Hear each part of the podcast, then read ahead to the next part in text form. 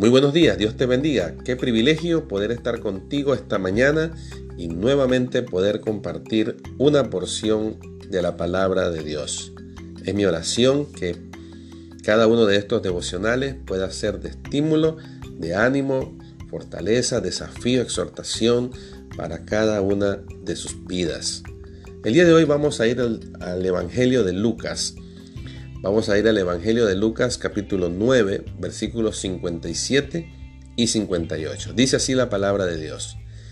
Yendo ellos, uno le dijo en el camino, Señor, te seguiré a donde quiera que vayas. Y le dijo Jesús, las zorras tienen guaridas y las aves de los cielos nidos, mas el Hijo del Hombre no tiene dónde recostar su cabeza.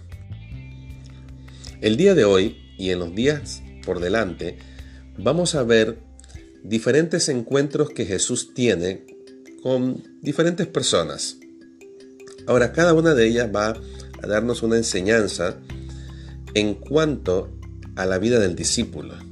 Ahora, quiero empezar aclarando que estos textos de Lucas 9 no tienen absolutamente nada que ver con salvación. Lo que vamos a estar tratando no tiene que ver con el hecho de llegar a salvación, tiene que ver con la vida de un discípulo.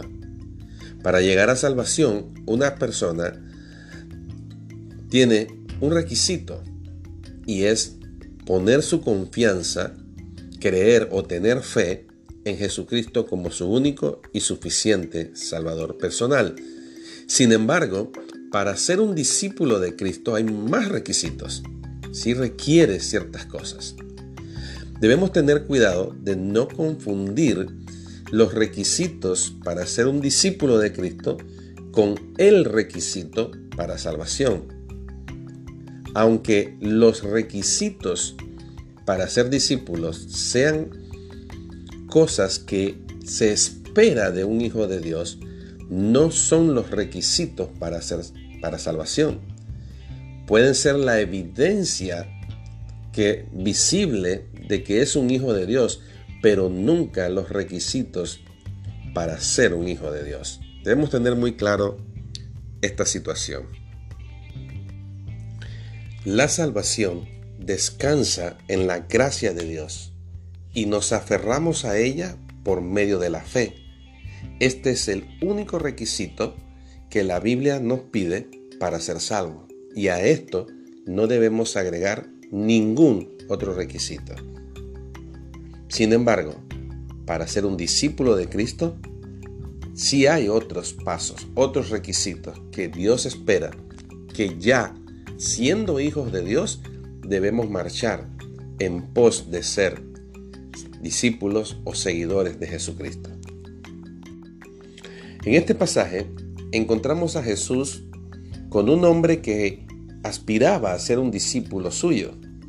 Ahora hay varios aspectos interesantes en este pasaje, queremos ver alguno de ellos. En primer lugar, debemos notar que este hombre se acercó a Jesús con una propuesta que parecía más que generosa. Miren lo que él dice, dice, te seguiré a donde quiera que vayas. Este hombre estaba hablando de una entrega incondicional. Él tiene una disposición a seguir a Jesús. Él está diciendo, Señor, te voy a seguir. Pase lo que pase, yo voy a seguirte. Ahora, ¿no se parece a las promesas que hemos hecho en, algún momento? A mí me parece que sí. ¿Cuántas veces hemos prometido a Dios cosas en un momento de nuestras vidas por emoción, quizás en un culto o en una fogata o en un tiempo de dificultad, le hemos prometido a Dios, Señor, te vamos a seguir. Si tú me das una oportunidad, voy a seguirte, yo voy a seguirte, voy a hacer eh, vivir para ti y Señor, eh, yo prometo eso. Y le vamos ofreciendo a Dios nuestra lealtad y nuestro compromiso sin ninguna condición.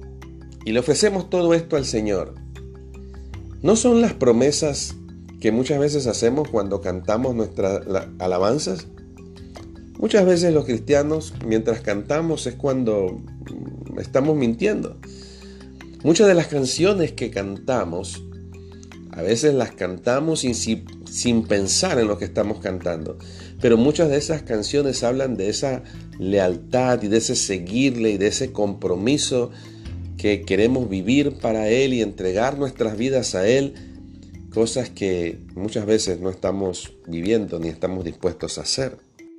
Ahora nota que ante semejante proposición uno esperaría que Jesús respondiera con alegría de saber que aquel hombre quería seguirle. Sin embargo, la respuesta que Jesús le da es totalmente sorprendente, porque su respuesta no parece tener ninguna relación con lo que aquel hombre le estaba expresando. ¿Sabes algo?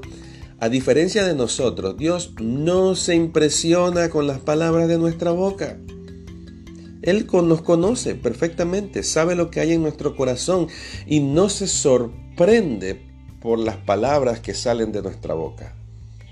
Él sabe que nuestros labios frecuentemente hacen declaraciones y promesas que tienen poca relación con el contenido de nuestro corazón. Y debemos tener en cuenta que la vida espiritual no se define por las palabras, sino por una vida de obediencia. Y una vida de obediencia solo es posible en una vida de dependencia, de caminar al lado de nuestro Señor. Ahora, es interesante, pero en el Antiguo Testamento los profetas van a hablar de esto también. El profeta Isaías, en el, libro de Isaías capítulo 29, verso 13, dice algo muy interesante. Dice, este pueblo se acerca a mí con su boca y con sus labios me honra, pero su corazón está lejos de mí, y su temor de mí no es más que un mandamiento de hombre que les ha sido enseñado. El profeta Isaías le va a decir, este pueblo se acerca a mí con palabras muy hermosas, con una apariencia muy religiosa, pero su corazón está lejos de mí. No tienen temor de mí. Bueno, hoy en día Sucede exactamente lo mismo en muchos círculos religiosos. Hay mucho ruido religioso. Hombres y mujeres que expresan adoración con su boca, pero que con sus acciones viven vidas que no glorifican al Señor.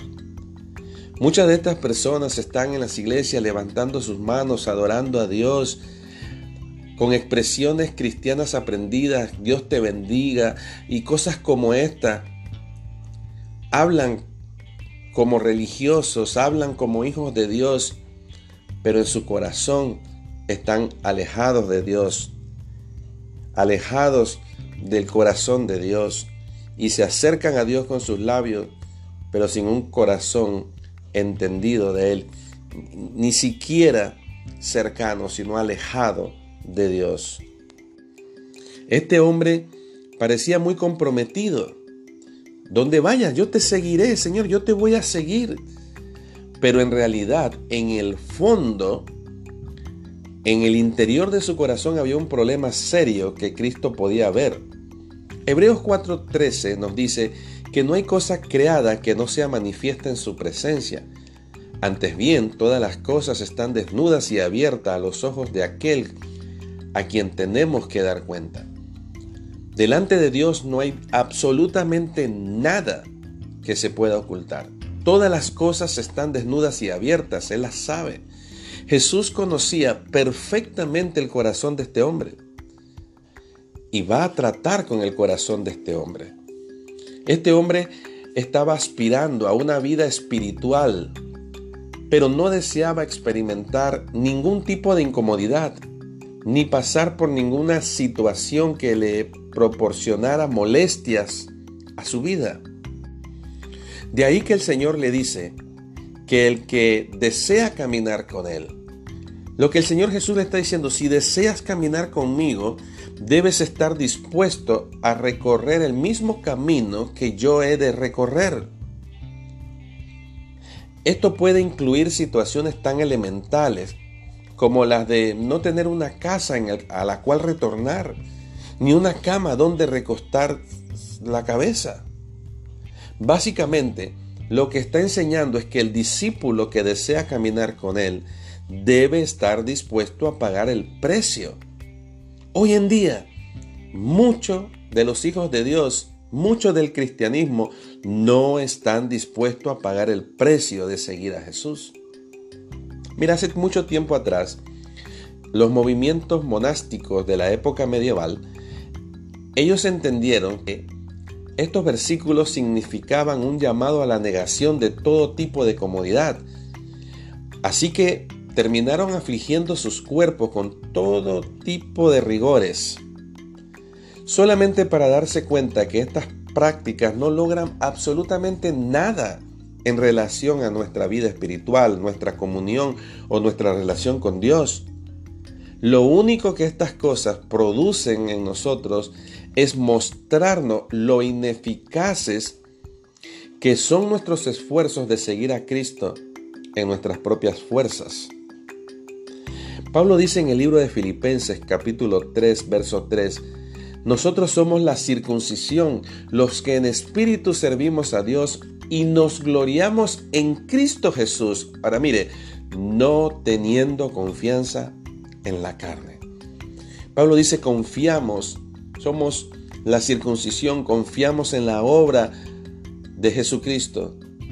¿Ve? Un discípulo de Dios confía en la obra de Cristo y sirve en el poder del Espíritu Santo de Dios, en dependencia del Espíritu Santo de Dios, andando en dependencia y en llenura del Espíritu Santo de Dios y no se gloría en su propia fuerza, sino en Cristo Jesús.